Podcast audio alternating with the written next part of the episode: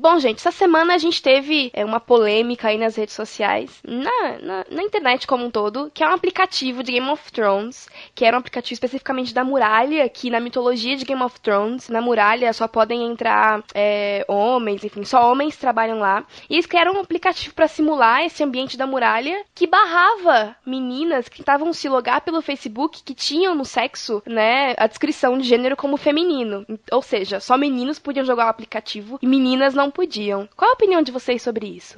Ah, eu só ia ficar grilada mesmo se fosse um aplicativo real e o Jon Snow tivesse do outro lado e não me deixassem passar. Fora isso, é muito mimimi.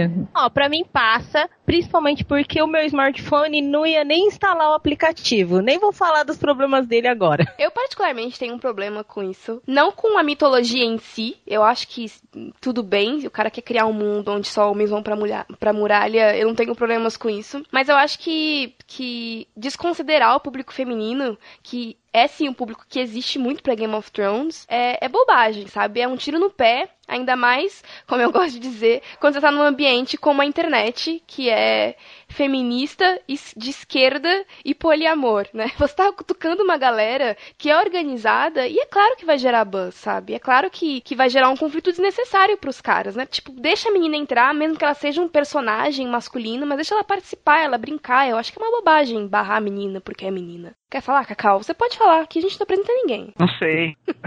pode falar? o Cacau tá coado. Você é o primeiro Lem... homem. Eu tô um, pouco, Lembra... tô um pouco temeroso aqui. Lembrando que só os párias vão pra muralha, né? É, então, mas eu acho, eu concordo com a Jaque, acho isso também. Acho que, se bem que ia dar problema do mesmo jeito, né? Sim. Mas ia ser. Acho que ia dar menos problema. Acho que o pessoal mais, mais engajado ia entender. Só os engajados vulgares, assim, que iam ficar ofendidos. Eu acho, né? Acho que o pessoal ia entender que a mitologia do. Se você deixasse mulheres logarem com um personagem masculino, iam compreender. Sei lá, não dá pra saber também. esse é mais um dos imbróglios desse mundo que tá num conflito de gênero danado. Mas eu sei que eu sou a Jaqueline Lima. Eu sou a Renata Melanias. Eu sou a Sara Martins. E esse é o podcast delas. Oh, shut up, woman. Olá, tudo bem? Ah, mas eu Deus não vai me julgar pela aparência. Pior isso que as mentiras que os homens é muito grande. Segundo, porque a mulher tem mais. Hoje falaremos de um tema muito cera, gigante. Hum. Com isso, ocorrem diversas modificações no organismo feminino. É comprovado cientificamente que as mulheres mentem muito mais que os homens, mas as senhoras não representam a mulher brasileira. É preciso dizer isso.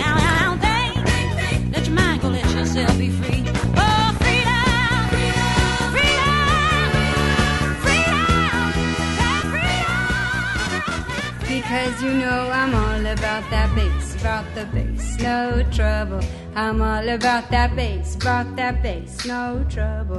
I'm all about that bass, about that bass, no trouble. I'm all about that bass, about that bass.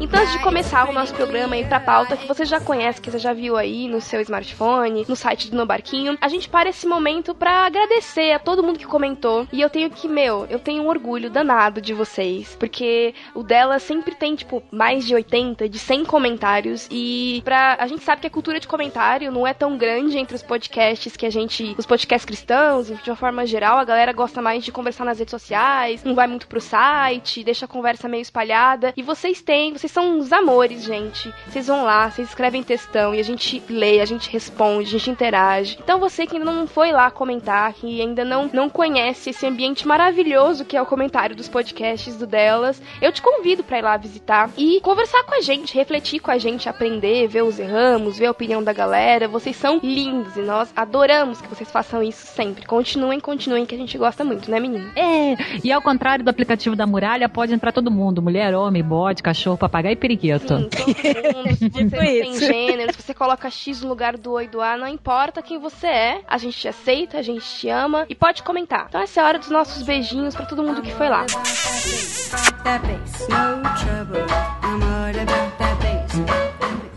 Então a gente deixa um beijo agora pro Daniel Sass, pro Lorival Gonçalves e pro André Felipe Oliveira. Beijo pra Gabriela Lopes, o Elber Martins e Monique Campos. Pra Camila Duarte, a Tatiane Costa, Noemi Guimarães. Pro Lucas Santos, pra Udo Oliveira e pra Thalita do Vale. Pra Vanusa Wallace, pro Gustavo Borges e pra Nathalie Oliveira. Pra Bianca Ratti, pro Mac Maurício Machado, pro Rogério Macedo. Pra Luciana Santos. Linda! Pro Danilo Gonçalves. e pra Camila França. Pro Kleber Ivo, pra Mayara Miller e pra Karen Valesca. Pro Eduardo Silveira, Ed The Drummer, Luiz Vulcanes, Ana Rebeca Borges. Pra Thalita Garcia, pro Jersey Clay Oliveira e pro André Lopes. Pro Agno Marinho, pro Gleibson e pro Gabriel Tuller. Pro Rodrigo Almeida e pro Robson Corsino, que mandou um e-mail super fofo pra gente. E pra todo mundo que comenta, que vai no. que dá um RT na gente, compartilha no Facebook, que vem falar com a gente. Vocês são os amores, a gente adora vocês, concordando discordando. A gente gosta de todo mundo. Mas concordar é melhor. É. só isso, só pra dizer, só pra dizer. Detalhe básico. I'm all about that bass. I'm all about that bass. I'm all about that bass. I'm all What is love? Baby, don't hurt me. Don't hurt me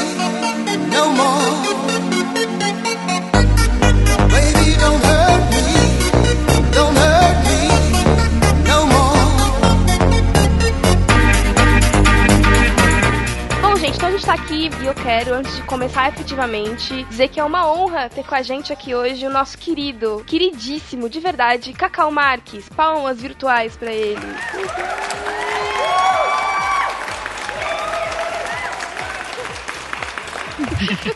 Cacau, eu quero dizer, Cacau, que a gente pensou em você por um simples motivo. Hum. Que mulher que não gosta de chocolate? Pra ser um, um convidado masculino, tinha que ser um recheado de cacau, porque aí realmente a gente ia gostar da sua participação. Tudo bem que você é só uma barrinha, mas a gente gosta de você assim mesmo.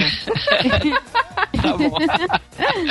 ai, ai. Cacau, não se sinta temeroso, tá? Você é muito, muito bem-vindo aqui. E ah, a gente nem vai dar ênfase que o Cacau é o primeiro homem do delas, porque a gente aqui não tem essa, né? A gente gosta de todo mundo e vai ter homem, vai ter mulher e vai ter todo mundo e pronto. Mas pra mim isso sempre vai ser um marco. Eu- o resto dos homens que ficam se mordendo de inveja aí, eu fui o primeiro homem do delas. E mandem chocolate pra gente. É um. Então, gente, vamos pra pauta que é o que interessa. A gente tá aqui pra falar sobre amor. E é muito amor.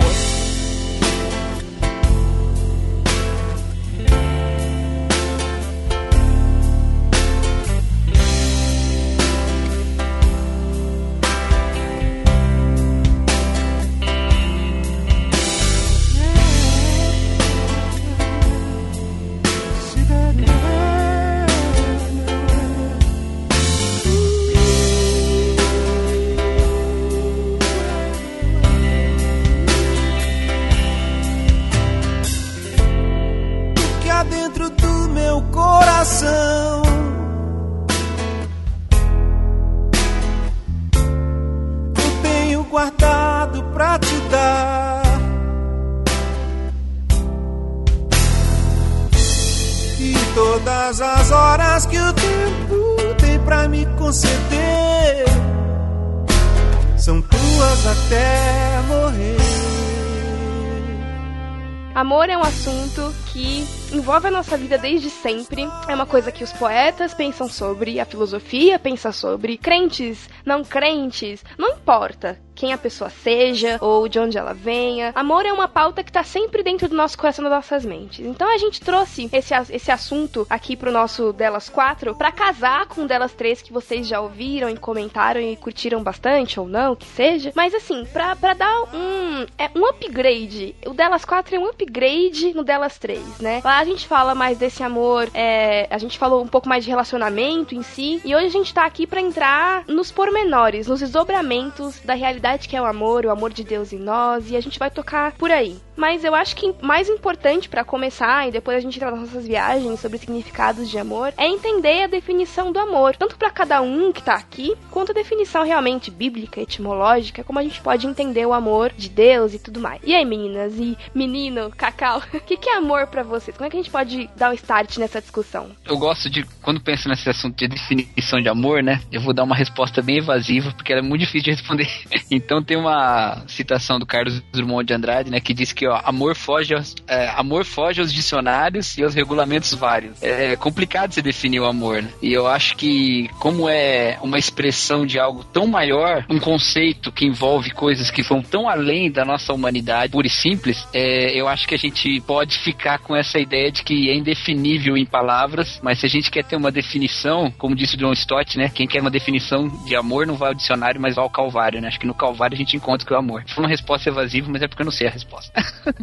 é, então, é muito complicado. Porque, sei lá, quando você vai falar do, do amor, assim, de homem para mulher e tal, é fácil. Todo mundo, todo crente, assim, ah, amor é uma escolha, você escolhe amar o seu cônjuge. Mas, quando você tá falando dessa forma mais ampla, realmente, é muito complicado. É um sentimento, é uma escolha. Eu, enquanto pensava sobre uma definição pessoal para isso, eu também não consegui, Cacau, achar, assim, tipo, uma frase ou alguma coisa que, que definisse. Para nós cristãos, eu acho que é muito isso, cara. É olhar pro Calvário e, e ver a, aquele sentimento, aquela atitude, aquela expressão do nosso Cristo. E, e, é meio que. É muito louco isso. Porque não é fácil explicar em, com palavras é, isso que a gente tá dizendo aqui. Tipo, olhe pro Calvário e veja o amor. Mas para nós que cremos nisso, é inevitável olhar pro Calvário e não ver amor, sabe? E não sentir esse amor. Por mais que eu não consiga colocar em palavras para quem tá me ouvindo, mas se você é cristão, você me entende quando você olha para a obra de Cristo e você sente assim um seu coração quentinho. Eu acho que isso é amor, sabe? Eu também pensei nisso, mas para mim, amor é quando você permite que a outra pessoa tenha o poder de te machucar, porque você é mais machucado, mais magoado pelas pessoas que você ama ou que tiram aquilo que você ama. Então você sai da sua concha e dá uma carta livre. Olha, eu tô sem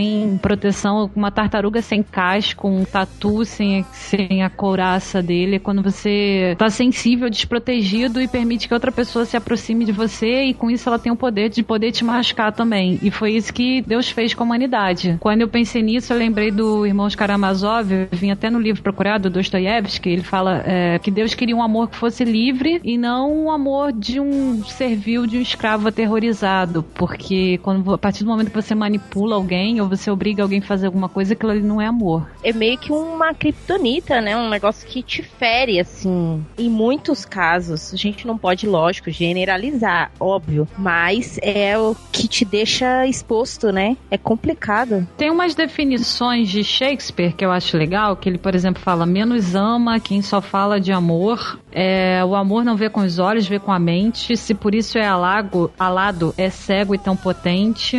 Pra você ver como a gente citou aqui Shakespeare, Dostou e todo mundo. E a gente não chega, né, num, num, ponto comum, mas eu acho que o que vocês disseram faz muito sentido. É essa questão do se abrir realmente para outra pessoa, para pro outro, para servir, para viver pro outro e para sim, consequentemente, em algum, alguns casos ser machucado, né? É, então eu acho que esse é um ponto em comum que a gente encontra aqui nos nossos discursos, como disse o Cacau, meio evasivos.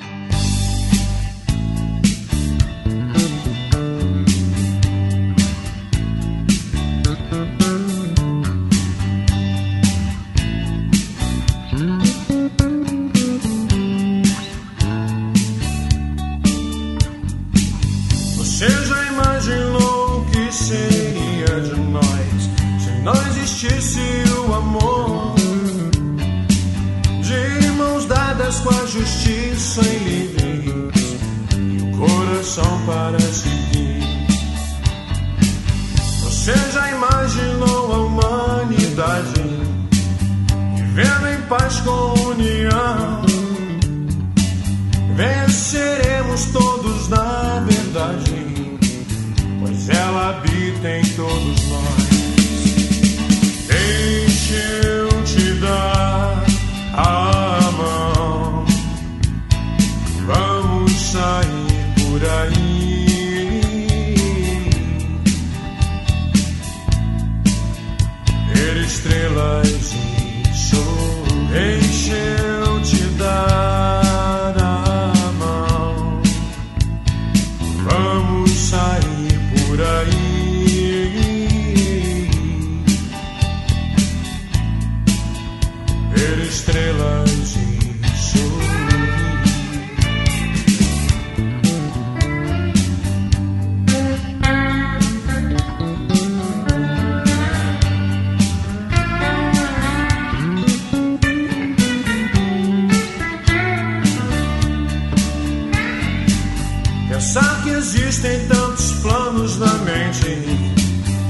falta agora praticar.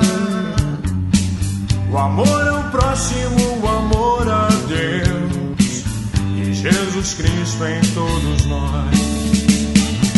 Você percebe que não, em nenhuma das nossas falas, né, a gente consegue dar uma ideia fechada, mas a gente tem que ir pras práticas, né? Sim. É a prática do, do doar-se, do sacrificar-se, do sofrer, né? É, Isso é um ponto consegue- interessante, Cacau, porque eh, o amor ele não existe sem a prática. Exatamente. é. Não existe amor apenas na teoria. Sem a prática não é amor. E a própria revelação do amor de Deus, eu gosto daquele aquele texto é, de Efésios capítulo 3, que fala que pelo habitar Cristo em nós, né, e pelo habitar o Espírito em nós, nós somos dados a conhecer a, a largura, a altura, o comprimento, a profundidade do amor, que vai, né, somos dados a conhecer o amor de Cristo que vai além do entendimento. Então quer dizer, é um amor que a gente não entende, mas a gente é dado a conhecer por uma ação de Jesus Cristo em nós e não por um mero falar ou um juntar ideias, né? Sim, até quando você vai pensar no seu amor para com outras pessoas, eu acho que, que é muito interessante pensar que o amor são realmente atitudes, e ele não existe essas atitudes, tanto a atitude de, de entrega, quanto a atitude de renunciar a algumas coisas, né? A gente perde, a gente ganha o tempo todo quando a gente tá falando dessas relações de, de amar outras pessoas e de, e de servir outras pessoas, né? Eu acho sim que tá completamente atrelado a ações, realmente. Eu acho que é um pouco isso que os titãs cantam numa música, que eles dizem que não existe o amor, existem provas de amor. Talvez seja nessa linha aí também que eles estejam pensando.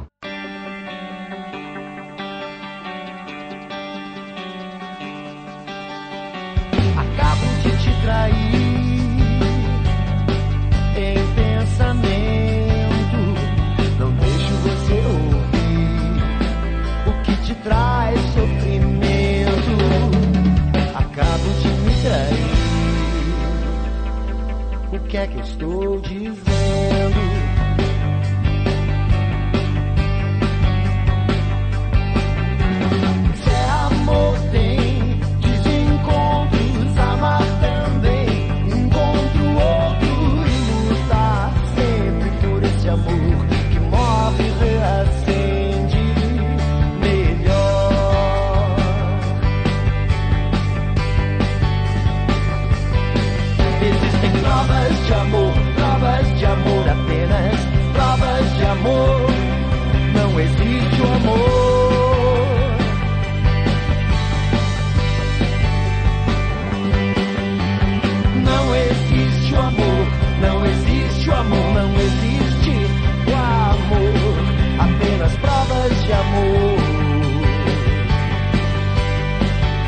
Porque, tipo, quando você ouve pessoas falarem muito disso, ou, né, a, a gente se- brinca e as menininhas de 15 anos que sofrem, tweetam e, e postam no Facebook que, né, falar eu te amo é fácil, difícil é viver o amor e tal. Mas é muito isso, sabe? Se a pessoa fala, fala, fala, mas ela não, não demonstra, né? Não existe realmente, né? É difícil você conseguir enxergar, porque eu, eu acredito sim que o amor tá, ele é seguido de, de provas e de atitude, né? Provas de amor apenas, provas de amor. Não existe o amor.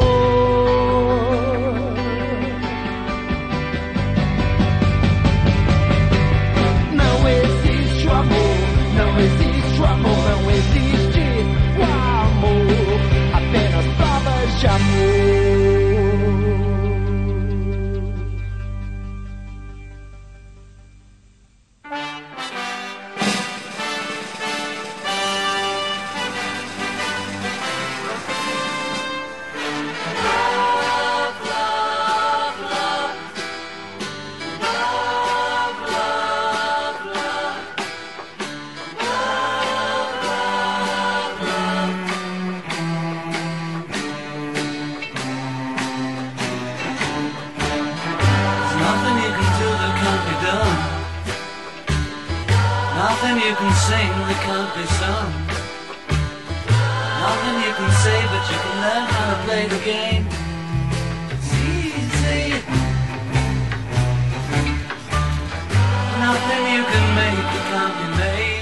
Quando a gente olha pra Bíblia, a gente vê e a gente sabe, enfim, quem minimamente aí já foi numas EBDs na vida, tá um tempo na igreja, sabe que existe alguns tipos de amor, porque a gente tem, né, a Bíblia ela foi escrita ali parte em aramaico, parte em grego e Hebraico. e hebraico. E na língua grega a gente tem vários tipos de amor, né? E quais são eles? Como a gente pode interpretá-los e qual a aplicação deles? E agora a gente vai pro pastor, né?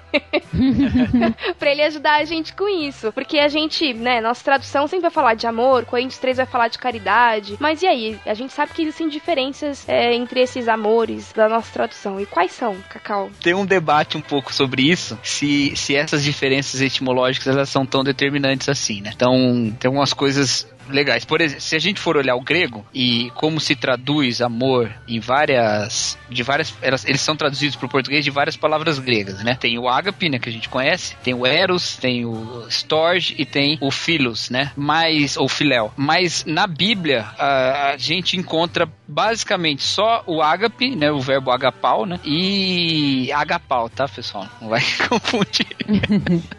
Nada no sentido. E- Já e- chegou no Eros tão rápido assim, gente? Eita ferro. E vai, e vai encontrar também o, o filéu, né? Em- Encontrar o filéu é bom. É.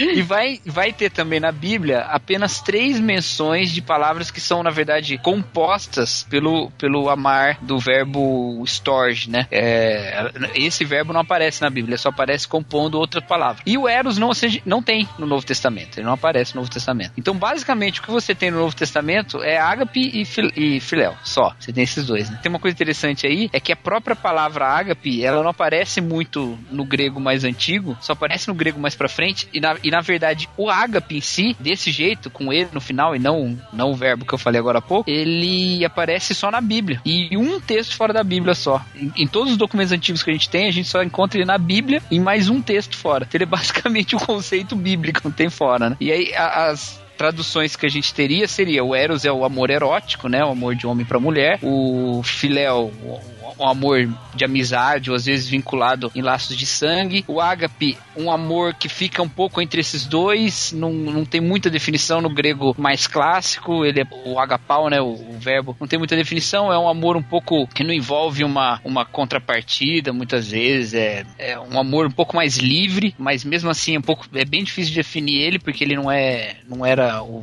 verbo mais, mais comum também. E o storge é muito utilizado para o amor de família, né? Do pai com filho, da mãe com filho, do- da família todo filho para com o pai também. E também isso aparece na Bíblia bem pouco, né? Aí quando a gente olha pro Novo Testamento, a gente vai ver muito esse amor ágape vinculado com é, Deus, com a nossa relação com Deus, mu- muitas vezes a nossa relação uns com os outros, mas isso não é exclusivo. Em vários momentos, ou em alguns momentos, não vários, e, e- e o ágape é o, o amor que mais aparece no Novo Testamento, né? Em alguns momentos o filéu aparece como um sinônimo de ágape. Basicamente o mesmo mesma palavra e não tem tanta diferença, né? Mas ele tá lá, né? E em muitos momentos vinculados com irmãos da igreja, com coisas assim, aparece também filéu e ágape meio que se trocando. E a respeito de Deus também aparece os dois, né? Eu acho que ficou um pouco confuso, né? Desculpa, gente. Sim, totalmente claro. Totalmente claro, cara. Totalmente claro. Entendi. Eu entendi tudo. Entendeu? Ah, Então, a, a questão é que essa, diferen- essa distinção tão forte que alguns marcam, né, entre o ágape e o filéu, ele não é tão forte assim na Bíblia. Não aparece com tanta força. O pessoal usa muito para aquele texto de João 21, é, Jesus falando com Pedro, né, tu me amas, tu sabes que eu te amo, e ali tem essas duas palavras aparecem, né. Mas mesmo assim, você tentar interpretar nesse nível etimológico o amor ali, ele, ele não é muito claro. E na história do cristianismo aí, ele foi interpretado de tudo quanto é maneira esse texto, por causa dessa questão é, exegética, né? Então, o mais, acho que o mais importante é a gente olhar mesmo pro amor como ele é descrito na Bíblia, entendendo que é um conceito que quase tem uma palavra nova só pra Bíblia, e entender como na Bíblia esse amor é diferente dos amores de outros textos, né? De, de outros filósofos, de outras coisas que aconteciam também no mundo antigo. Entendi. Então, gente, se vocês aí já acham que o Cacau tá viajando, não, Cacau, tem diferença sim. Você sabe onde ir, né? Vai pro comentário conversar com o Cacau sobre isso. A gente vai estar lá pra ouvir vocês.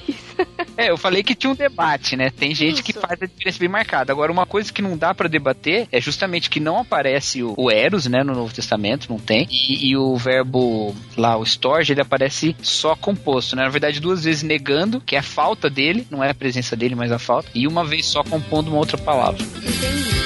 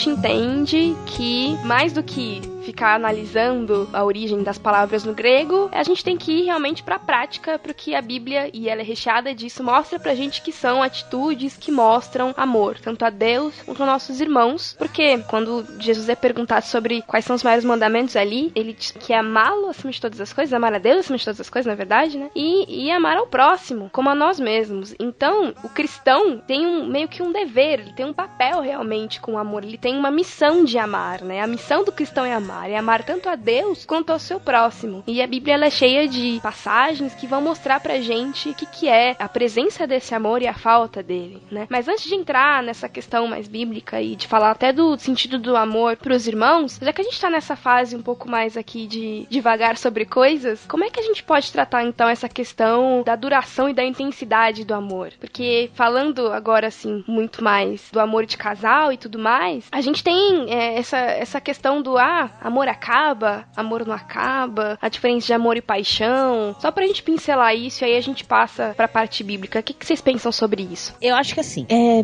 muito de uma coisa de manutenção. Esse negócio de, vamos dizer, de amor, né? Entre homem e mulher e tudo. Apesar de a gente ter dito aqui já que amor é sofrimento, a ma maioria dos poetas, filósofos, enfim, vão falar sobre isso, sobre o sofrimento que o amor traz. Mas no caso do casal, tem, tem uma manutenção, porque vai ter gente que vai falar, ah, é no começo é paixão e depois vira amor. É muito difícil isso, porque o, a paixão propriamente dita, ela vai durar para sempre enquanto existir amor. Não necessariamente se ela não for tiver uma manutenção boa, né? Se você não, não cuidar daquilo que você ama. O Lewis, ele discorda um pouco isso no, no livro dele, Cristianismo Puro e Simples. Ele fala que essa questão aí da paixão não tem como manter durante muito tempo, que ninguém consegue ficar nesse frenesi inicial das coisas. Meio que concordo com ele se a gente olhar pelo lado biológico da ocitocina, que é um hormônio que, entre outras coisas, ajuda a mulher no parto e mantém o casal junto também, que a intensidade dele não é muito grande. Tanto é que falam que a paixão dura, sei lá, de dois anos a dois anos e meio. Se passar disso, é muito difícil esse hormônio continuar atuando no cérebro e fazendo a química do amor, digamos assim. Então, mas será que a paixão tá só ligada a isso? Só, só ligada a esse, esse hormônio? Eu tendo a estar com a Sara, mas eu entendo o ponto da Renata no sentido de que é possível que a gente, entre aspas aqui, meio que se reapaixone, sabe? Que a gente não, não entre assim num, num loop infinito de, de deixar as coisas, sei lá, se acalmarem demais.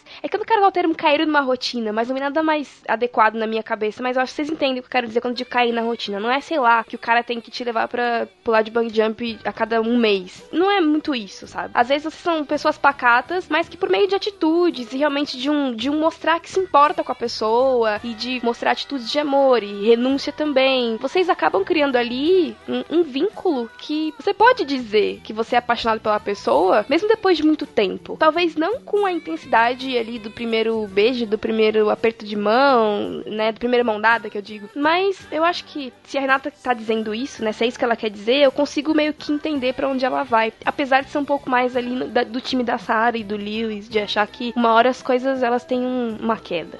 Aí eu então, acho é que realmente isso, aí isso. É, o realmente... amor. Mas você acha que não tem nem um, um pinguinho de paixão nisso? Não, tem que ter, mas não, não é aquela coisa desenfreada, aquele ó, que a pessoa tá junto por um estímulo. É que eu Porque acho que quando- no começo não é só paixão, né? É, É assim, é, é a excitação do, do início. Então não é só paixão, né? Você também tá. É a mesma coisa de você estar excitado pra começar num emprego novo, que você tá super afim, que você queria muito. Então tem aquela coisa da excitação do momento. Apesar de você ser, por exemplo, apaixonada por aquilo que você vai fazer. Mas naquele momento você tá excitada porque vai começar. Depois, logo no começo, você vai estar tá muito e depois vai essa excitação vai vai diminuindo, mas você vai continuar apaixonada por aquilo. Então, mas eu acho que nesse caso aí que você tá falando do casal, é, já parte pro amor. Que geralmente quando a pessoa diz pra outra, ah, eu te amo, geralmente a pessoa é idiota e fala isso pra qualquer um depois de uma semana de relação. E isso não é amor. Ah, não, isso eu concordo, não é mesmo? E, e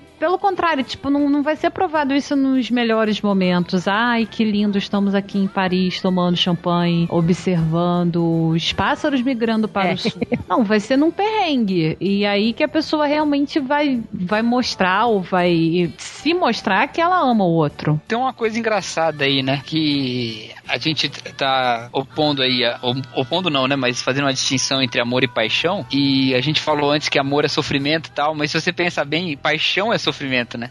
a palavra paixão é sofrimento, significa sofrimento. E a gente tem essa coisa, e justamente a ideia que a gente tem da paixão como esse sentimento, esse sentimento que faz sofrer, né? Aquele amor que te faz sofrer, que na verdade a paixão te, te faz doer por dentro pela falta ou por alguma coisa do tipo, e você tá louco pra ter e tal. E isso de fato acho que é, é bom, dura, tem lá sua, sua duração e acaba. Agora, uma coisa que eu acho que ficou bem legal, e eu concordo com o que a Sara disse, que isso não é uma coisa que você mantém por muito tempo, mas por amor, você também não deixa cair no desânimo, né? Ah, sim. Na, in, na indiferença, que foi o, o que a Renata levantou antes lá, uma preocupação, né? Quem tem amor mesmo não deixa chegar nesse ponto, né? Então, como o amor, acho que é, sempre envolve essa doação própria pelo outro, isso leva a não deixar as coisas simplesmente como estão, né? Mas até se levar a sofrer pelo outro, mesmo quando você não tem sentimento de paixão queimando no seu coração, mas é mais atitude que o sentimento sentimento, né? Acho que a diferença, Cacau, é que em um você tá disposto a sofrer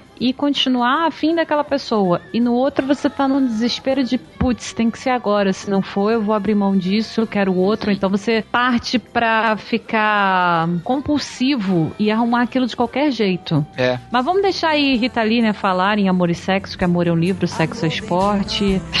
Sobe o som. amor é cristão, sexo é pagão.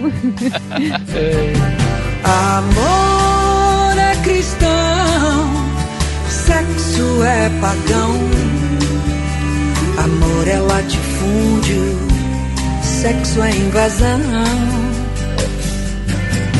Amor é divino. Mas aí é outra coisa também, né? É, é, é um terceiro elemento que entra na parada, que é o sexo, né? É não que... é o tema de hoje! É, não é. Não é. Aliás, amiguinho, não, não faça isso, sabe? Se você não, não tá amando, não tá casado, sabe? Fala com a sua mão e só fala mesmo, tá? Tipo, mãozinha, fique quieta. Ou então você dá elas palmada na tua cara. Fica a dica. ai. Ai. Ai, o amor.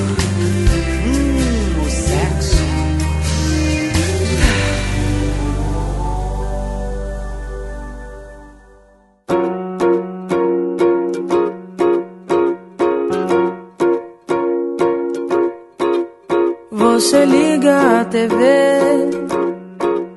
não se entristece mais com o que vê, está em todos os jornais. Mas você é indiferente, nada faz. Hum, aonde está o seu amor? Pra onde foi? Hum, de onde vem o que? você sente por alguém que está a sofrer por não conhecer aquele que pode fazer todas as coisas. Então, só para concluir, já que a gente entende que, que o amor a gente já. Eu acho que esse é um ponto em comum aqui entre nós. Já que a gente entende que o amor ele, ele é formado, feito de atitudes, de renúncias e de realmente uma, uma escolha de, de expressão pro outro, a gente pode dizer que, que ele pode renascer, que a gente pode dar um jeito de, de fazer as coisas acontecerem de novo, pelo menos no contexto de um casamento, ou até no contexto de uma amizade, sei lá, alguém fez uma coisa muito errada para você e você tá muito bravo, muito, muito, muito bravo, e mas você sabe que você tem que amar aquela aquela pessoa que você tem que perdoar, enfim. Fala, Deus! Eu acho que isso serve pra todos os nossos níveis de relações. Às vezes quando a gente pensa, ah, no amor acaba, quando a gente pensa nessas perguntas, a gente pensa muito em casamento, em namoro, mas eu acho que dá pra levar isso pra vários outros pontos. O que, que vocês pensam sobre? Eu penso que é lindo, mas que é muito difícil. Muito, muito, muito, muito, muito. A coisa mais difícil do mundo é amar alguém. Ah, eu não sei. Você é bonzinho, Cacau. Não, não. Eu sou uma nêmesis vingativa. Ai, meu Deus. Você é um chocolate assim- ao leite, eu sou um chocolate amargo. Gente, nos olhos do inimigo. Não, assim, acho que a Bíblia fala de aperfeiçoar o amor, né? Que nós, o amor é aperfeiçoado, né? Eu acho que, lógico, né? O amor perfeito a gente não, não desenvolve mesmo, né? Porque a gente tem esse elemento de egoísmo na gente que atrapalha. Mas eu gosto de pensar que o amor é uma coisa que fica desafiando a gente, sabe? O, esse ideal do amor mostrado na cruz é uma coisa que fica desafiando a gente o tempo todo a tomar as atitudes mais absurdas, né? E é por isso que eu, que eu me empolgo muito com esse tema, porque a gente faz as coisas mais doidas é, se de fato a gente ama o motivo, a razão pela qual a gente tá fazendo aquilo, né? Então é, é o único, é, é um ponto aí, acredito, que traz uma certa originalidade para essa nossa vida que, que sem isso vai ficando meio mecânica, né? Tudo meio previsível. A imprevisibilidade vem justamente você amar alguma coisa e fazer uma coisa absurda porque ama, né? E no caso do cristianismo, amar o próximo. Então eu me empolgo muito com esse tema por causa disso. Mas é perfeito mesmo, a gente não tem mesmo, né? Pronto, amor só de Jesus mesmo. É, e eu acho que isso, isso, isso convida a gente pra uma reflexão de como a gente tá lidando com as pessoas mesmo, né? Porque, como eu disse, eu acredito muito que quando, quando você viu que do ouvinte esse tema, você pensou, putz, lá vem de novo casamento, namoro, ah, que saco. E alguém pensou, nossa, que legal, adoro esse tema. Mas não é só isso, sabe? Como você lida com as pessoas à sua volta, como você demonstra o, o amor de Deus, sabe? Pra com as pessoas. É, eu gosto muito de, de uma palavra, é, de uma verdade que ela é contida nas escrituras, que eu acredito muito na realidade de que Deus é visto por meio de, do nosso amor pelos outros, sabe? Eu acho que o melhor evangelismo que você pode fazer na sua vida é mostrar amor para com as pessoas. Qualquer pessoa, qualquer pessoa, né? No seu trabalho, é, na rua. E não é, ai, vem cá, te amo, abraça, beija. Não é isso. Mas assim, é mostrar cuidado, é mostrar que você se importa, sabe? Amar ao próximo, ele começa nessas, nessas pequenas coisas, sabe? De, de se despir do seu egoísmo, de se despedir de primeiro, eu primeiro, sabe? E de olhar para o outro e de pensar nele como alguém que Deus ama e querer o bem dele também, né? Então a gente é levado realmente a uma reflexão sobre como a gente lida com o amor para com o nosso próximo, né? É, eu acho que João me incomoda muito quando ele fala dessa questão, porque ele, ele fica toda hora falando filhinhos, filhinhos. E ele diz que quem não ama não conhece a Deus, que você não pode odiar o seu irmão. Ele bate muito nessa tecla que é um negócio muito difícil. Eu não sei se eu sou muito ruim ou se é difícil pra todo mundo, porque gente, é muito difícil amar a pessoa e amar não significa que você goste das atitudes daquela pessoa ou que aquela pessoa está te fazendo bem. Tem um livro chamado Refúgio Secreto da Corey ten Boom. Eu já li mais de uma vez e eu sempre choro. Elas estavam, elas eram polonesas que ajudavam os judeus e foram presas pelos alemães. E a irmã da Corey, ela sempre orava pelos alemães e mostrava bondade com eles. E a Corey eh, não conseguia entender isso, porque eles eram os inimigos, eles estavam tratando ela mal e ela conseguia amar. Amar é isso, você transpor toda a maldade que alguém possa fazer com você. Por mais que a pessoa esteja errada, você ainda consegue amá-la, apesar de. Isso aí realmente é uma coisa divina, porque por si só ninguém consegue fazer um negócio desse. Com Deus já é uma coisa muito difícil, que a gente tá muito mais ligado na nossa natureza do que na natureza divina. Com ele já é muito difícil fazer, sem ele então é impossível.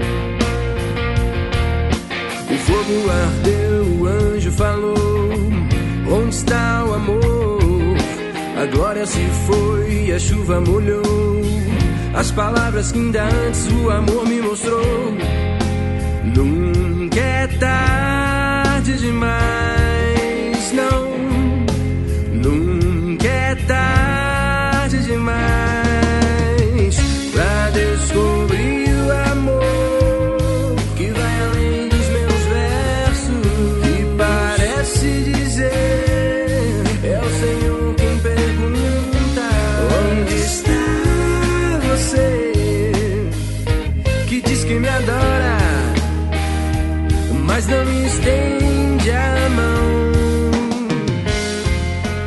Você ver a intensidade dessa questão, né? João realmente ele é um cara que pega muito nisso. Ele vai dizer que esse amor de nós pelos outros é, é uma evidência de que nós somos discípulos de Cristo, sabe? Pra você ver como analisar esse aspecto da sua vida é importante, porque é uma coisa forte, meu, você dizer, ó, eu sei se você é discípulo de Cristo, se você ama o seu irmão. Se você não ama, você não ama Deus. E às vezes, sei lá, a gente conhece esse versículo, a gente passa por ele, mas para pra pensar na intensidade disso, sabe? E aí eu entro na nossa outra pergunta, que eu acho que vai ser mais difícil de responder, é como a gente pode amar o nosso próximo, sabe? Como é que a gente mostra esse amor e como, que conselho a gente pode dar pra alguém que fala, meu, né, que tá na situação aí do, da personagem que a Sarah comentou agora, que vira pra alguém, olha pra essa pessoa e diz, meu, essa pessoa fez tanta coisa errada pra mim, pros outros, que eu não consigo olhar pra ela com amor, né? Como é que a gente lida com isso sendo cristãos? Eu acho que eu tô meio no time da Sara, assim. Acho que é, é muito difícil você lidar com essa questão, viu? Porque você pensa em amor, aquela velha máxima. Falar é fácil, né?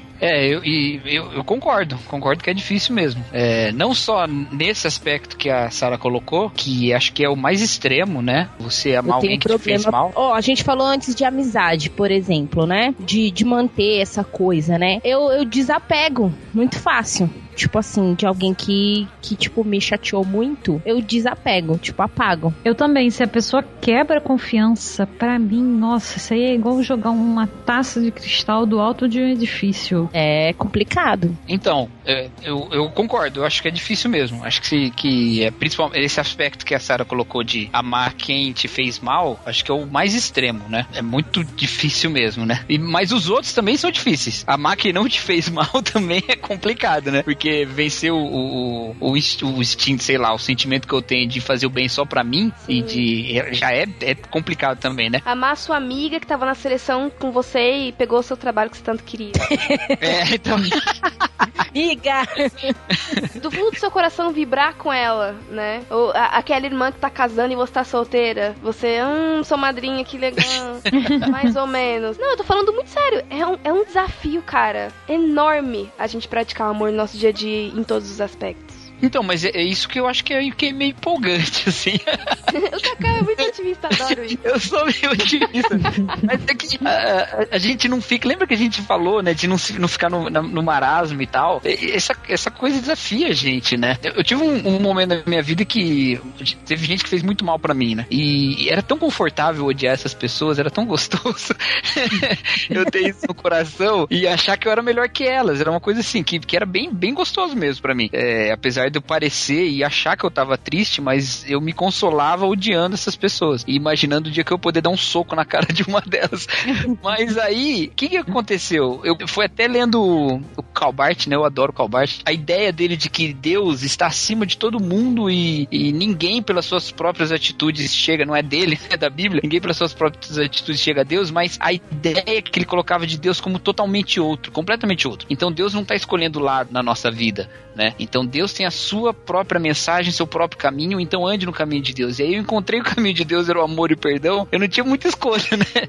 De não lidar com essa questão. Só porque era difícil que eu sabia que eu tava fazendo o que Deus queria que eu fizesse. Se fosse uma coisa fácil, podia ser o meu coração que tava é, moldando as coisas. Mas porque foi difícil, eu fui percebendo que de fato aquilo não era, né, de mim. Então é difícil pra caramba mesmo, mas é, é uma coisa que não deixa a gente parado, né? Ô, Cacau, você falou isso aí tudo, eu me lembrei de Hércules e os 12 trabalhos que ele fez. E ele só conseguiu fazer esses 12 trabalhos porque ele não era um homem comum. Se ele fosse um homem como os outros, ele não faria os 12 trabalhos que ele ele fez, ele provavelmente pararia no primeiro e ia morrer logo lá com um leão. Sem o espírito de Deus e sem a força dele, a gente não consegue. A gente morre no primeiro leão, né? Hércules era É isso. semideus. Nós não somos semideuses, mas temos o Espírito Santo de Deus habitando em nós. Que a gente já falou isso até no, no podcast 3. E sem ele, realmente é impossível. Não tem, até porque a gente continua sendo metade homem. Então, a- a- essa metade da nossa natureza mortal escangalha tudo. Eu acho muito, muito interessante. Eu consigo me relacionar pessoalmente com história de vida com um ponto que a Cal levantou de que tem algumas coisas que algumas pessoas fazem pra gente que é tão absurdo, tão absurdo, que chega a parecer certo não gostar delas, sabe? E é realmente esse sentimento de que você é melhor do que ela e porque ela fez uma coisa muito errada e tipo, meu Deus, essa pessoa merece todos os desprezo do mundo e meio que a gente meio que se conforta nisso de, Deus, você sabe, né? Essa pessoa pisou muito na bola comigo, então é ok eu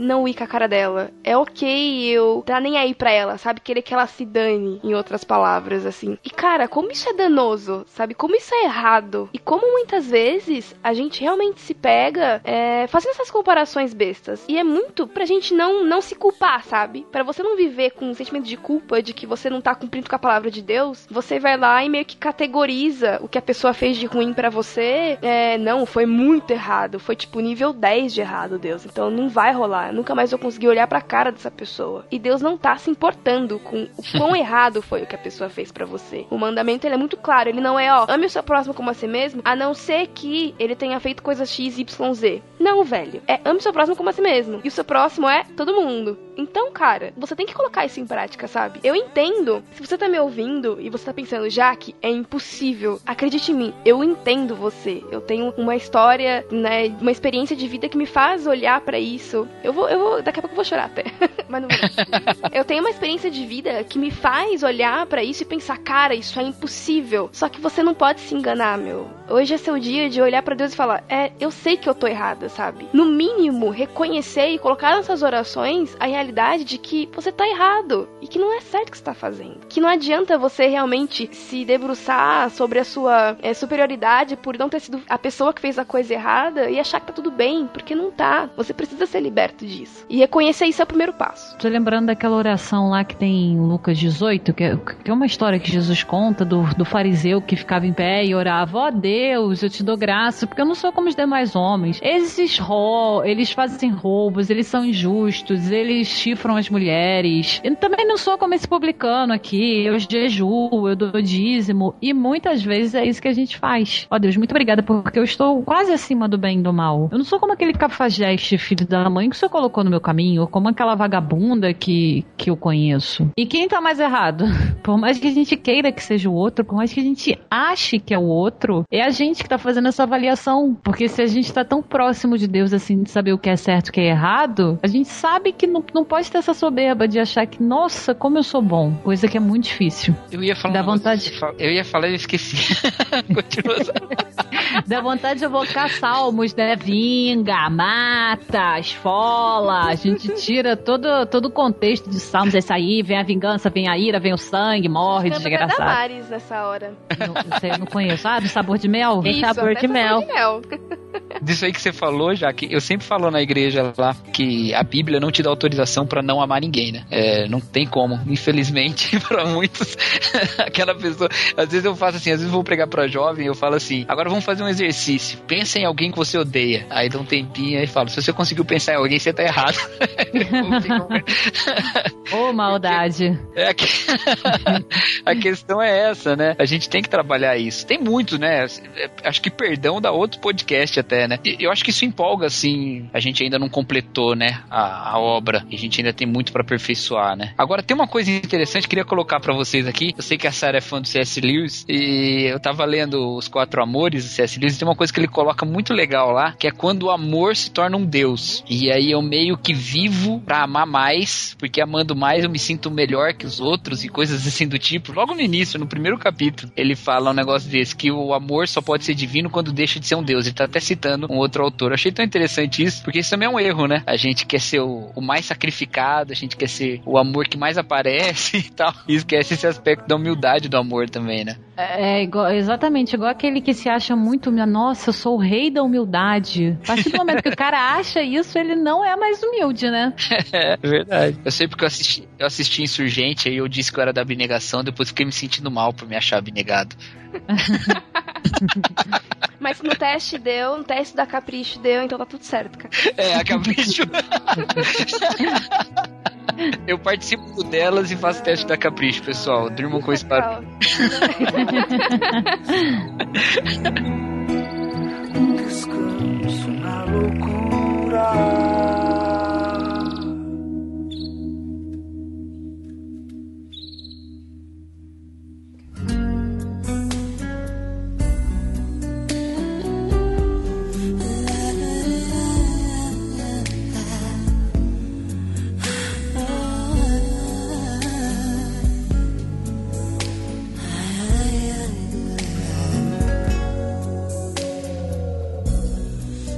Isso que o Cacau comentou e que o C.S. Lewis endossa, né? É bem interessante mesmo, porque às vezes, nessa pira de eu tenho que amar meu próximo, tenho que amar meu próximo, você começa a fazer coisas é, no, no, piloto automático, né? Sei lá, você vai ali, você dá uma sopa, você vai no, no hospital, você bate nas costas do irmão que tá chorando no meio do culto e, e assim, não porque você realmente se compadece, que é o desejo de Deus e que é o que o Espírito Santo produz na gente, mas você faz porque você meio que sabe que você tem que fazer, e aí, meu, você tá errado do mesmo jeito, né? Como o Cacau tá dizendo aí, você tá, trans, você tá objetificando um sentimento que, que tem que ser puro, verdadeiro e, e espontâneo, né? Isso acontece um pouco em casal, a gente percebe isso, né? Na hora da briga, um começa a jogar na cara do outro quando se sacrificou mais pelo outro Ei, pra exigir o sacrifício Deus. mútuo, né? então, isso é complicado também, né? Eu falo isso pra alguns casais, eu falo, olha, aconteceu isso no seu relacionamento, você perdoou, queridão, você perdoou, você não pode trazer isso mais em nenhuma discussão, ficou para trás, você não o que pode... é muito difícil, né? Porque você quer jogar aquilo na cara da pessoa, afinal de contas ela errou. Por mais é. que ela diga, ah, eu mudei, mas meu querido, você errou. Vontade de pegar a cara da pessoa e esfregar assim no muro com chapisco, tá entendendo? Tacar sal fogo. A Sara tem seus momentos catárticos aqui nesse podcast. Ela tem. Você fica guardando pra jogar no momento certo. Fala, vai ter, vai chegar uma hora que eu vou estregar. Não, o negócio não é guardar, não. Você joga toda hora, minha filha. É ficar guardando. E Paulo não que... foi açoitado várias vezes as costas dele não resistiram? Então. e sabe que é uma coisa engraçada? Que isso é difícil pro conselheiro cristão, pro pastor, quando o casal vai lá, porque às vezes o que errou já sabe que errou. E ele nunca levanta na discussão assim, não, não, eu errei, mas você já me perdoou, esquece, deixa isso pra fora. Isso tem que partir de quem perdoou. Quem perdoou tem que esquecer isso. Porque o outro não tem como compensar, compensar o erro que ele cometeu. Esse e é o outro problema. não. É, não e o outro não larga isso. É, e o outro não larga essa, essa mania de ficar jogando na cara. O que que acontece? Quando chega pro pastor, o pastor acaba tendo que ter, de certa forma, essa responsabilidade de dizer, querido, já era. Você já perdoou, esquece, não pode mais levantar isso. E isso é uma coisa difícil de você falar. Você defender o errado. Então, e, é, e é por isso que, que eu, às vezes, nego a dizer que eu perdoo. Porque eu quero ter aquele. eu vou jogar na sua cara. Eu não disse que eu te perdoei, mas quando eu digo que eu perdoei, eu não posso lembrar. Mas não, eu tô lembrando, eu vou falar para você que eu lembro. Por isso que eu não falo que eu perdoei, porque eu não perdoei. Desculpa, quando você perdoa, você perdoo. larga. Exatamente. Tô errada, mas você errou mais. Tá? Se é pra gente falar aqui de culpa, tu tem mais no cartório. No relacionamento, a gente vai tem que desenvolver, né? Sempre, né? Mas não é fácil mesmo, não. A gente, quanto mais anda o podcast, mais vai vendo coisa difícil de fazer é... por amor, né? Olha, eu vou falar que é uma coisa fácil, um amor fácil, você arruma um cachorro, gente. Coisa mais fácil do mundo tem se amar um cachorro. É por isso que eu amo tanto cachorro. Você fala com ele para não pisar, ele pisa, você briga com ele, ele vem todo carinhoso, ele mostra a barriga para você, ele não fica com raiva de você, ele não te machuca, ele não te magoa. Cachorro, que é um amor de verdade, arruma um cachorro. Sara, agora é, você me deu, você me deu a chave. Ame ao próximo como se eu fosse o cachorro dele. Ah, eu não consigo. eu posso amar o cachorro do próximo. Eu amo pelo próximo e pelo cachorro. Eu amo seu cachorro, mas não quero olhar na sua cara, seu cachorro. Não, não chamam nem de cachorro que a pessoa não é digna. Eu não gosto nem que chame de cachorro. Cachorro é ser puro, maravilhoso. Não é xingamento, né? Chama ele de ser humano. Ser humano, exatamente. Chamar um cachorro de humano, aí sim que você tá ofendendo o bicho. É.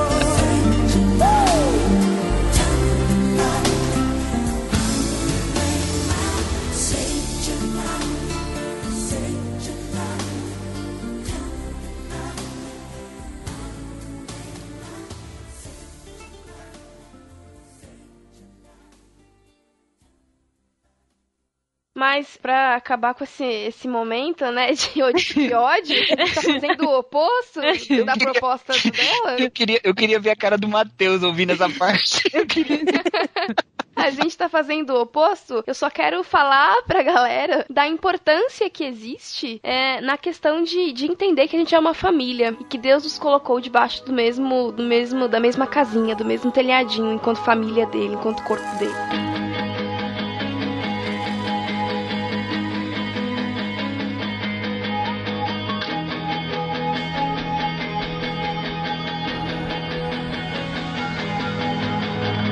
O amor mais louco do mundo. Dá atenção a quem não presta, sorri pra quem a maioria detesta, perdoa quando nada mais resta. O amor mais louco do mundo. Diz sim quando devia dizer não, que ao invés de fugir, estende a mão. Esse amor me faz novo de novo a cada manhã. Onde se morre pra nascer. O amor louco é o amor, desfaz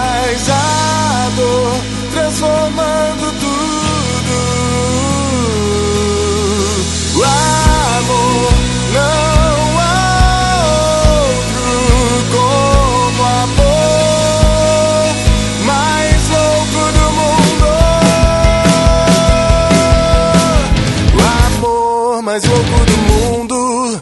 Dá atenção a quem não presta, sorri pra quem a maioria detesta, perdoa quando nada mais resta. O amor mais louco do mundo. Diz sim quando devia dizer não, que ao invés de fugir,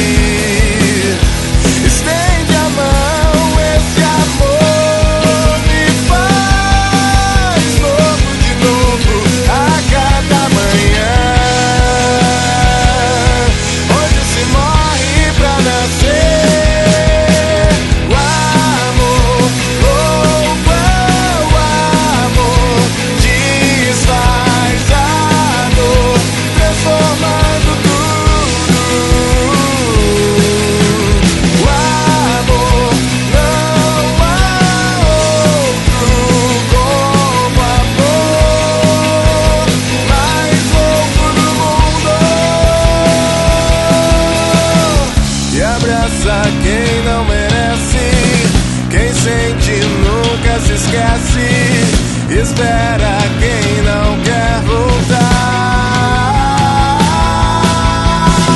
Escuta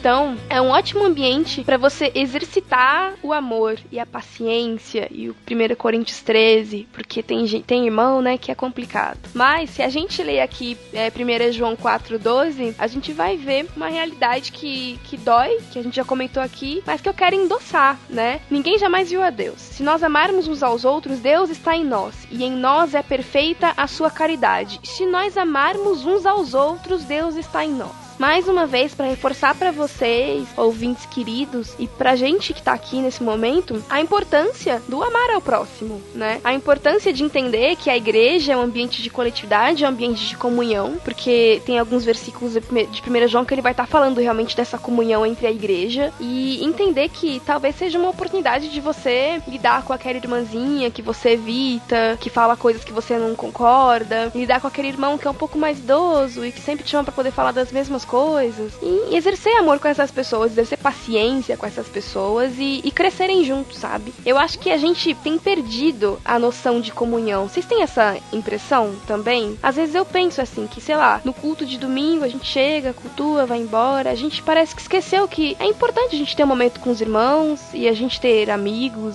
com quem a gente possa conversar, com quem a gente possa orar. Pelo menos assim, entre as pessoas que eu conheço, a gente tem essa percepção, então procura estar junto, mas se você se descuida um pouco, você quando você vai olhar, você tá sozinho, sabe? Você não tá incluindo pessoas na sua vida, você não tá vivendo de uma forma comunitária como acho que a Bíblia gostaria que nós vivêssemos. Tem uma coisa aí nisso que você falou, de Deus permanece em nós. É, a gente falou lá no início que Jesus resumiu né, a lei dizendo que nós devemos amar a Deus acima de todas as coisas ao nosso próximo como a nós mesmos. E é interessante quando Jesus repete esse mandamento, ele fala: "O novo mandamento vos dou, que vos ameis uns aos outros". Ele tira a parte de Deus. E aí anda mais um pouquinho isso lá em João 13, em João 14 ele fala: "Aquele que tem os meus mandamentos os guarda, esse é o que me ama. Aquele que me ama será amado por meu Pai, e eu também o amarei e me manifestarei a ele". Então quem tem os meus mandamentos, eu me manifesto a ele. E o mandamento que ele tinha dado é o amar o próximo. Nem falou de amar a Deus. E lá em 1 João, mesmo autor do, do evangelho, fala então que quem diz que ama a Deus, mas não ama o próximo, é mentiroso, porque não tem como amar a Deus que não vê e não amar o próximo a que vê. E se amamos a Deus, Deus permanece em nós. Não tem como a gente extrair o amor ao próximo da nossa vivência. Na verdade, nós só somos igreja e só temos Jesus Cristo porque amamos o próximo. Senão ele não está entre nós, ele não se manifesta a nós e a gente é cheio de dar palavra supostamente vinda de Deus e se nega a amar o próximo. Jesus não está se manifestando. Paulo fala em Gálatas que quem ama cumpre a lei. Então tem que amar. Tem que amar, não tem jeito, né? E tem que amar o próximo. A gente gasta muito tempo, às vezes, falando de tantas outras coisas e fala bem pouco sobre amor. É verdade. E eu acho que a gente devia falar mais e devia insistir mais. E ser meio radical com essa coisa do amor, sabe? Você falou de adolescente tweetando, eu tenho muito adolescente no Twitter por causa dos alunos, né? Segue de volta, professor, eu sigo, então tem um monte lá de adolescente. E muitos põem assim: ah, é. Não fala que ama, não, é muito cedo para falar que ama, ou o pessoal fala muito que ama, o pessoal desgasta muito a palavra amor. Eu acho o contrário. Eu acho que a gente devia falar mais que ama e, e fazer jus ao que a gente fala. Não dizer um amor falar um amor falso, né? Mas viver o que a gente fala e continuar falando mais e mais de amor. Quanto mais falar de amor, corresponder a essas palavras, melhor é, né? Foi meu momento catártico agora, pode continuar. Você tava esperando esse momento porque você vem no, no, numa crescente otimista. O final só podia ser. Vamos informar, gente, por favor. Eu All you need is love, all you need is love. Eu quero uma, um desenho do Cacau Amoroso com muitos corações em volta. Porque o resumo do podcast é esse. Chocolate e amor, né, gente? É. Aliás, toda mulher que não tem amor, qual é o refúgio? Chocolate. Like a drum, my heart never stops beating for you. And long after you're gone, gone, gone, I'll love you long after you're gone, gone.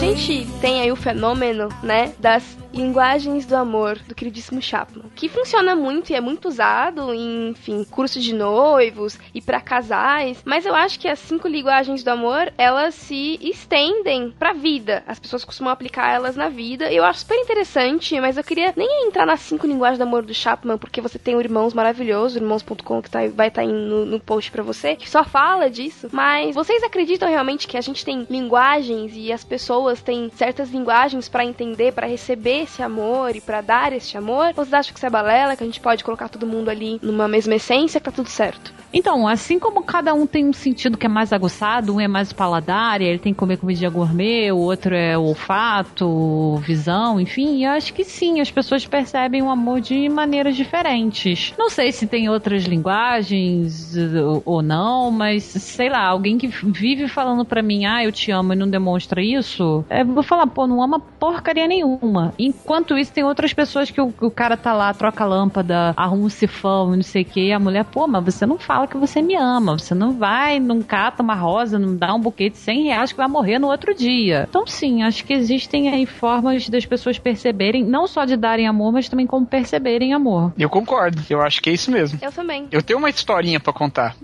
Quando eu tava prestes a casar, poucos meses antes de casar, a gente tava resolvendo ainda algumas coisas, né, do casamento. E eu sou uma pessoa que não gosto muito de organização, de, de organograma, dessas coisas. Uma pessoa um pouco, eu não vou dizer relaxado, vou dizer orgânica, tá bom? Vou dizer esquerdinha, né, Cacau? As coisas são naturais, são orgânicas. Um pouco riponga, talvez. Mas, e, e, a minha esposa, né? Eu não vou alimentar o estereótipo, mas ela é japonesa. Então, imagina, né? A coisa é um pouco mais organizada. E aí, quando foi chegando perto do casamento, aconteceu uma coisa muito interessante. Eu tava, sabe, todo apaixonado e falava para ela o tempo todo: Eu te amo, tô tão feliz, a gente vai e abraçava e beijava em todo lugar. E ela. Mas você não viu o lacinho do docinho, aquele que é rosa e lilás, que tinha que ter visto, e aí o flores e não sei o quê. Eu não chegava nesse ponto porque ela, ela me conhece muito bem.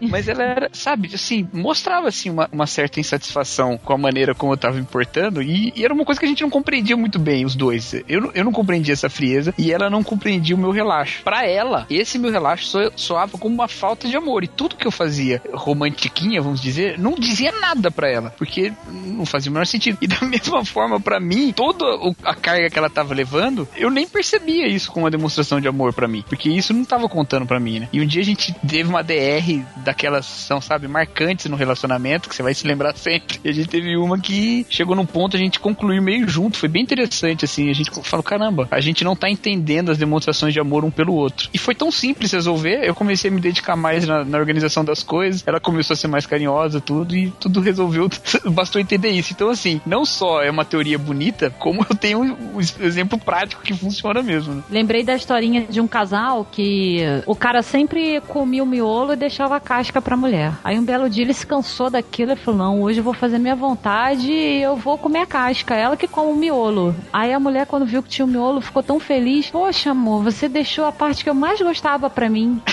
Aí ele, mas essa parte que você Oi? mais gostava. Eles passaram a vida toda comendo que não gostavam porque não, não conversaram com o outro. É claro que uma historinha bobinha e tal, mas que em muitos casos é verdade. Às vezes a pessoa, por uma falta de comunicação, ela acha que tá fazendo melhor pro outro e não tá. E se é prejudica nisso também. De novo, a gente dá sempre exemplos de casal, mas vale para tudo. Eu tenho um exemplo, agora, é, é, claro que isso que o Cacau comentou se aplica muito também no meu relacionamento com o Gustavo, depois que a gente sentou e conversou sobre, sobre essa, essas formas realmente, que eu, diferente da sua, da sua esposa, Cacau, sou uma pessoa que precisa, né, das tais palavras de afirmação do Chapman, enquanto o Gustavo é um pouco mais cegado, mas enfim, o meu ponto é que eu já passei por isso com uma amiga. Ela era minha melhor amiga no ensino fundamental, melhor mesmo, tipo, a pessoa que eu mais gostava, eu falava tudo pra ela, amigona. E aí teve um dia que eu falei alguma coisa pra ela e ela começou a chorar descontroladamente. E aí eu falei, mas o que que foi? O que que aconteceu? O que que eu fiz? Ela, ah, você não gosta de mim, meu. Você sempre fala comigo gritando, brigando comigo. E sua animal, sua besta. e eu, tipo, foi meu primeiro baque com relação à minha postura, né, diante do outro. Porque eu tenho um problema sério. Eu tenho até com um problema com o Ibrahim, querido. Te amo, tá? Eu te chamo de animal, mas é numa boa. eu faço com todo mundo. Tipo, ô, seu animal, você errou ali. Tipo, pra mim, isso é, sei lá, uma vírgula sonora. É uma ofensa pro animal, só pra deixar claro. só pra deixar bem. E aí, cara, foi quando eu reparei que, tipo, meu, eu tô fazendo mal pra uma pessoa que eu gosto tanto. Porque eu nem tô reparando que a forma como eu falo com ela não mostra pra ela que, tipo, eu falo assim com todo mundo e eu gosto muito dela. E eu fiz mal pra ela. E ela tá chorando na minha frente. Eu, cara, eu sou um monstro, eu preciso me controlar, né? E foi a partir daí que eu, poxa, é, eu preciso reconhecer então que quando eu vou falar com ela, eu preciso falar de uma outra forma. Porque ela não gosta que eu use certas palavras com ela. Eu já não lembro se era animal, faz muito tempo, tô velha já. Mas assim, eu fui meio que ajustando as coisas e depois daquele dia que ela entrou e que ela não tinha coragem de conversar comigo, ela entrou num lapso na minha frente, a gente começou a se dar muito bem, porque eu entendi ela, sabe? Então isso vale para todo mundo, para amizade, para relacionamento no trabalho, a forma como você fala alguma coisa com o seu colega de trabalho, né? Existem formas de, de demonstrar é, os sentimentos e de respeitar os sentimentos daquela pessoa também. Você ia falar, Cacau? Não, eu só dei risada. Quando você falou que você é velha. ah, tá. Talvez aí. Give me the chance to start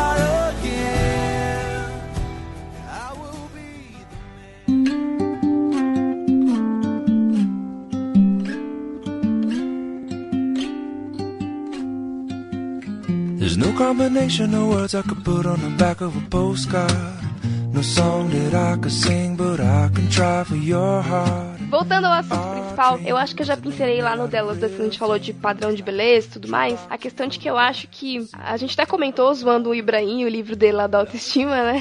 que é complicado realmente você tirar toda a importância e dizer que não, isso é do capiroto, do mochila de criança, não sei o quê. Mas também é complicado a gente endeusar isso demais e achar que. Porque tem muita gente que acha isso, eu já ouvi isso de uma galera, dizendo que não, eu não consigo amar a pessoa porque eu não, eu não amo a mim mesma, eu não tô no momento muito bom, eu tenho que me acertar primeiro, para depois eu ir amar o próximo e fazer as coisas, né? E eu acho que não é bem por aí. Que eu entendo, né, nesse, nesse amar ao próximo, é que assim, eu acho que a gente já tem as ferramentas para conseguir olhar para o outro, né? Eu acho que a, o exercício nesse caso, e eu repito o que eu disse lá no 2, o exercício nesse caso é você olhar para si mesmo e você é uma pessoa que se importa consigo, né? Você, enfim, quer estar tá bem vestido, quer ter onde dormir, quer ter o que comer, quer estar tá bem, não quer estar tá triste, não quer estar tá chorando. É você olhar para essa sua vontade de estar tá bem e querer isso pro outro também. E a partir disso, você trabalhar em um serviço pro outro, em ajudá-lo quando ele tá numa dificuldade, se importar com os sentimentos dele porque você sabe como é ruim estar triste ou estar sozinho ou se sentir, enfim, para baixo. É, então eu acho que a gente pode começar é, daí, né? É um ponto de partida interessante. Você não precisa estar tá se sentindo, olhar no espelho e falar, sou a Beyoncé, pra ir lá amar o seu próximo, sabe? É só olhar para dentro e ver, e ver o amor de Deus e, e ver também que você minimamente se gosta e meio que tentar transpassar isso pro outro, sabe? É ver o outro como uma, como uma extensão sua, realmente, como uma extensão do corpo de Cristo e se importar com ele, de fato. As coisas mais simples, inclusive. Então, a gente já falou bastante do amor ao próximo. Eu espero de todo o meu coração que você que tá ouvindo tenha entendido a, a gente, a nossa mensagem. A gente sabe que é difícil, mas o primeiro passo é entender que é uma necessidade e colocar isso diante de Deus. Mas eu quero entrar aqui num ponto que a gente já tratou um pouco no delas dois, tratamos no delas três. E eu acho que é uma coisa que tem muito a ver com, com a mulher, porque a gente pega a autoestima e objetificação da mulher. Mas, biblicamente falando, como é que a gente trata o amor a si mesmo? Como é que a gente lida com isso? Se ele existe? Como ele deve existir? Qual é a opinião de vocês nesse sentido? Mas você tá falando em que sentido, Jaque? No amar a si mesmo. No sentido do versículo bíblico? É. O que é amar a si mesmo? Pode ser no, no versículo bíblico, o que, que você entende enquanto, enfim, realmente vivência no mundo, o que, que o mundo entende, o que, que você entende pelo que o mundo entende. Pode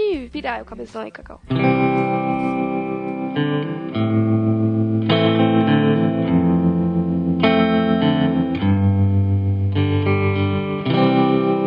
Eu acho que a gente enfocar nesse texto que fala mal próximo como a si mesmo, na parte do a si mesmo, é deturpar um pouco esse texto. É, acho esse texto, acho que a ênfase é, é, toda no amar ao próximo, não tem nem como a gente mudar isso e, e eu fico um pouco preocupado quando a gente insiste em mudar. Mas não significa que não há palavras na Bíblia a respeito de se entender como uma obra de Deus amada por Deus, né? Então eu acho que a gente tem, tem um, um, um enfoque legal aí pra gente entender o amar a si mesmo, se nós percebermos que, apesar de qualquer coisa, somos amados por Deus, somos alvo do amor de Deus. E isso é muito mais do que nós queremos simplesmente ser alvo do amor próprio. Então, assim, não adianta a gente ser radical. Eu falei que a gente devia ser radical, agora eu tô falando que não precisa, né? Mas no aspecto de que autoestima é pecado, que olhar para si próprio, a gente precisa ter humildade, tal, tal, tal. Não, não é. Jesus não morreu na cruz simplesmente para dizer que a humanidade não vale nada. Foi o contrário contrário, né? Foi mostrando o valor do ser humano no, no caso do amor de Deus. É, é, é, complicado dizer isso, eu sei que vai ter um monte de gente que agora que tá ouvindo tá torcendo o nariz, tá preocupado com o que eu tô falando, mas as duas coisas estão juntas, né? Jesus na sua vida cumpriu a lei mostrou que nenhum homem era capaz de fazer isso, então mostrou quão ruim a gente era. Por outro lado, ele se ofereceu por amor a nós e mostrou quanto Deus nos ama. E Romanos diz isso bem claramente, né? Se Deus não poupou seu próprio filho, como também não nos dará juntamente com ele de graça todas as coisas? Então a evidência do amor de Deus está nessa crucificação de Cristo e isso nos faz sentir amados. Domingo eu preguei sobre Agar. Eu, eu acho que Agar dá um dos nomes mais lindos que existe na Bíblia a Deus. Um dos nomes de Deus mais bonitos que tem na Bíblia sai da boca de Agar, que é aquele que vive e me vê. Agar sai da casa de Abraão menosprezada por Sara, com Abraão indiferente em relação a ela, ela foge, vai pro deserto onde ninguém ouve, grávida, numa situação terrível, longe da sua terra e longe de tudo, e de repente ela encontra com um anjo e percebe que Deus olhava para ela. O Deus que falava com o patrão dela olhava para ela. E aquele Deus que havia a tocou tanto que ela chamou: Esse Deus é o Deus que vive e me vê. E o pedido do anjo para ela foi: Volta e se submeta à sua senhora, aquela que te fez mal. E ela voltou e se submeteu, porque agora ela entendeu que Deus a via, ela não era uma menosprezada, Deus a amava, né? E isso foi o suficiente para ela aceitar se submeter ao próximo. Então, a autoestima pela autoestima, o amar a mim mesmo, ele, ele causa orgulho. Agora, o saber que Deus me ama me deixa livre para amar os outros, por mais maus que eles sejam, porque eu tenho o amor de Deus.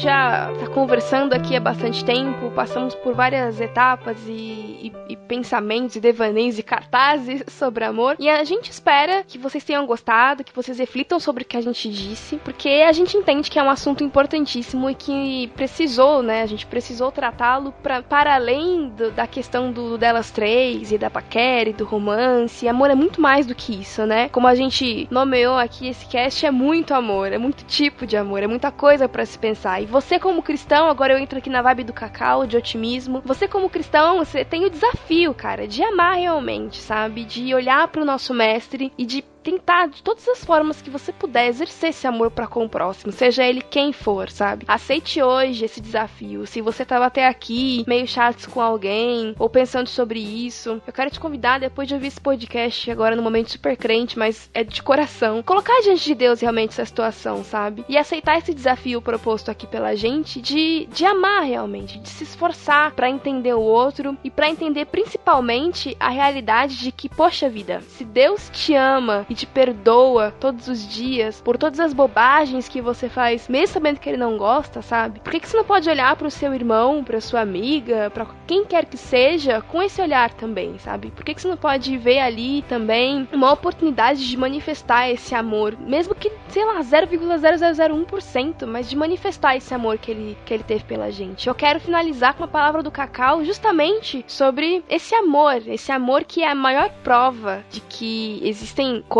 que transcendem o nosso entendimento. E é por isso que talvez a gente não tenha conseguido definir o amor, né? Porque a maior definição de amor é Deus. Cacau, dê sua palavra sobre esse que é o maior dos amores de todos. João 15, 13 fala que ninguém tem amor maior do que esse de dar alguém sua vida pelos seus amigos, né? E Jesus Cristo deu sua vida por nós e nos conclama a fazer a mesma coisa pelo próximo. E então, você tá num caminho cristão, saiba que você tá na, vamos usar a palavra religião aqui, né? Mas você tá na religião do amor, você tá no caminho do amor. Né? É, isso não é um assunto periférico, isso é um assunto central. E mesmo para quem não é cristão, sempre a figura de Jesus Cristo é relacionada ao amor. Ele é, ele é a palavra que ressoa da, de tudo que Jesus falou é o amor. E é isso que a gente deve demonstrar. E como foi dito aqui, como a Bíblia fala, né? Se amamos uns aos outros, Deus permanece em nós. Se amamos uns aos outros, Jesus Cristo se manifesta a nós. Ou seja, nosso relacionamento com Deus é nesse relacionamento de amor uns com os outros. É nesse ambiente que Deus está conosco. Então, não desista de amar. Tome esse, o amor como desafio. Aquelas pessoas que você tem dificuldade de amar, é por aí que passa o seu crescimento, o seu amadurecimento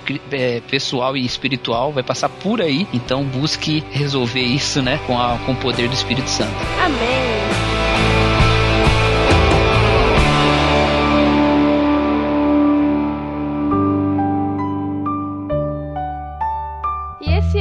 O delas. Um beijo para vocês e até a terceira sexta-feira do mês que vem. Tchau. Tchau, tchau. Tchau. Ah, um adendo importantíssimo. Nossa queridíssima Laís D'André não está conosco porque está um pouco adoentada, mas nós mandamos um beijo pra Laís e no próximo ela tá com a gente, se Deus quiser. Beijo, Laís. Beijo, saudade. Tchau.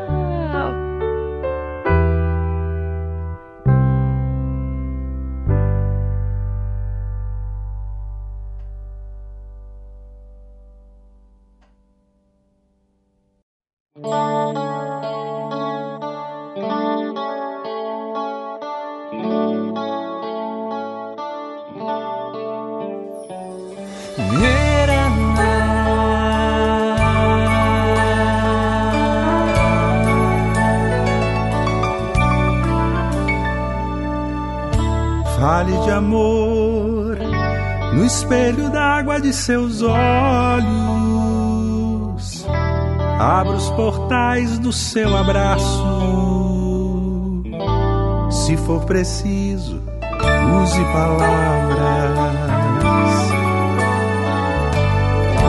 Fale de amor, trocando sons pelo silêncio, tornando voz em gesto e ato. Se for preciso, use palavras. Proclame a vida em seu singelo esplendor,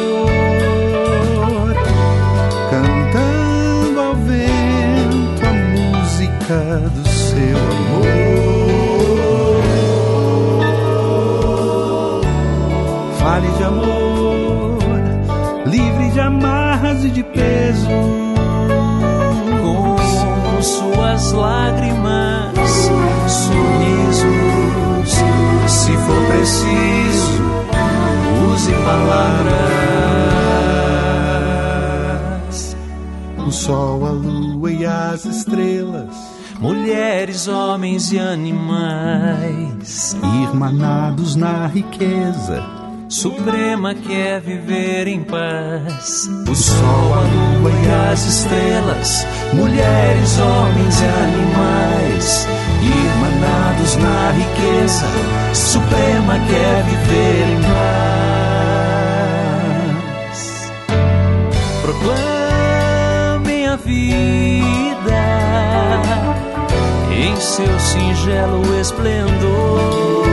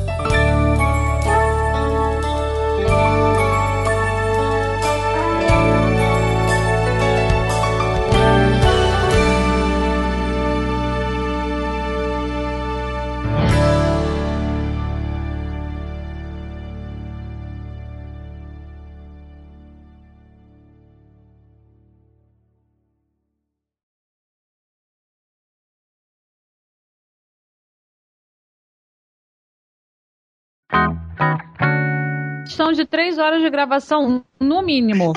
E a gente faz tudo desconectado, que é pra ele ter que cortar e colar.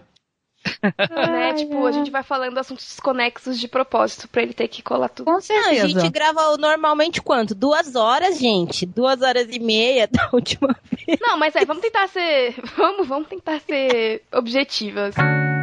Eu ia falar da- das manifestações, mas eu acho. É sobre amor, não vamos brigar. Né, então. é um tema muito intenso. A gente vai ficar, tipo, 20 minutos de introdução. Eu preciso de um tema mais. Fala sobre o, o app do, do Game of Thrones. Pô, é uma boa, Cacau, tá vendo? Cacau está contribuindo. Eu acho que Cacau tem que ser fixo no dela. Aí, ó. Ela- Só precisa de uma peruca. e tirar a barba.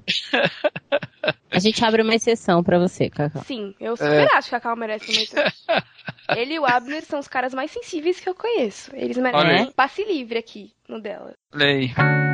Mano, eu preciso fazer um comentário antes. Que esse episódio, o tempo inteiro, vai ficar na minha cabeça de fundo a música What is Love. Tá na minha cabeça. É sério, tipo, desde que vocês inventaram essa pauta, tá? What is love? Baby, don't hurt me. Aí, eu, eu não consegui aí. tirar essa, cabe essa, essa música da minha cabeça. Ibra, eu quero ela de entrada do delas, por favor. No meu tá All You Need Is Love, mas é porque eu sou velho. É, né? Você é velho e hipster, você gosta de Beatles. Mas eu sei que eu sou a Jaqueline Lima. Eu sou a Renata Melanias. Eu sou a Sara Martins. E esse é o podcast delas. Oh, shut up, woman. Agora eu já decorei. A senhora não representa a mulher brasileira. ai, ai. Acho que é isso, né, gente? Hein? Eu tô perguntando, Sim. tá em off. Acho que sim. Vocês querem falar mais alguma É. coisa e tal? Eu acho que o- o- os tipos de. as experiências, os fracassos, eu acho que pode ficar pra um outro programa mais engraçadinho, que a gente fala mais de amor. Acho que esse foi um pouco mais sério, a gente abrangeu um pouco mais todas as coisas. Então eu só vou pedir pro Cacau terminar com uma palavra pastoral sobre o amor de Deus. E aí a gente termina, tá ok? Nossa, que chique. Uma palavra Chiquérrimo, chiquérrimo, nós estamos muito chiques hoje. Então eu convido as irmãs a abrirem suas bíblias. Eu tô brincando. É aquela palavra do fim de culto, da graça, do amor, da misericórdia. É, Vão pela sombra. O Cacau, não, o Cacau não gosta de bênção pastoral. Não, eu gosto. Quem não Você gosta é Matheus. Mas você. O Matheus não gosta de nada. Né? O que, que o Matheus gosta? O Matheus Só É, tem outra coisa que ele gosta. O, eu gosto de benção. eu- é só que eu falei pra ele que eu concordo com ele quando ele disse que é repetição, né? Então eu não repito, assim. Eu, eu dou uma benção que é sempre voltada junto com a, com a palavra que eu preguei naquele dia. Tá legal, tá vendo? Personalizada. Às vezes eu fico, é, às vezes eu fico sem criatividade e eu repito. O que, que é, Renato? Personalizada, meu filho. Tá pensando É, quê? Né? É que o Matheus ficou me zoando porque na confraria ele mandou dar uma benção e eu não dei. Mas eu não dei porque É. ele falou que ele não gostava. Aí, ó, o negócio do amor, ó, eu não sabia como amá-lo. Tá vendo? É.